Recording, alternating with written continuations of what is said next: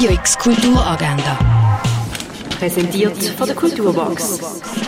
Es ist Freitag, der 22. Dezember und das kannst du heute kulturelles unternehmen. Der Albert und der Bruno sind bis zum Hals verschuldet und halten sich meist mit nur kleinen Aktionen über Wasser. Eher durch Zufall landen sie auf der Versammlung von jungen UmweltaktivistInnen. Die beiden probieren kurzerhand den Datendrang von dieser Gruppe für ihre eigenen Ziele zu nutzen. Der Film «Une année difficile» läuft am halb zwei, am viertel ab sechs und am 10 von 9 im Kultkino Atelier. An einem Ausstellungsrundgang durch den Weg von Nico Piroschmani kannst du am 3 in der Fondation Bayerlo teilnehmen. Eine Geschichte über die erste Liebe und jugendliche Angst zeigt der Film The Tunnel to Summer, The Exit of Goodbyes. Der läuft am Viertel ab 6 im Stadtkino.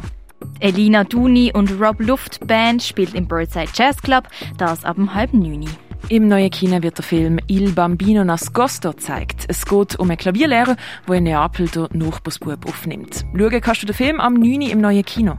Die Geschichte von Heilmitteln und ihrer Herstellung, dazu erfährst du mehr im Pharmaziemuseum.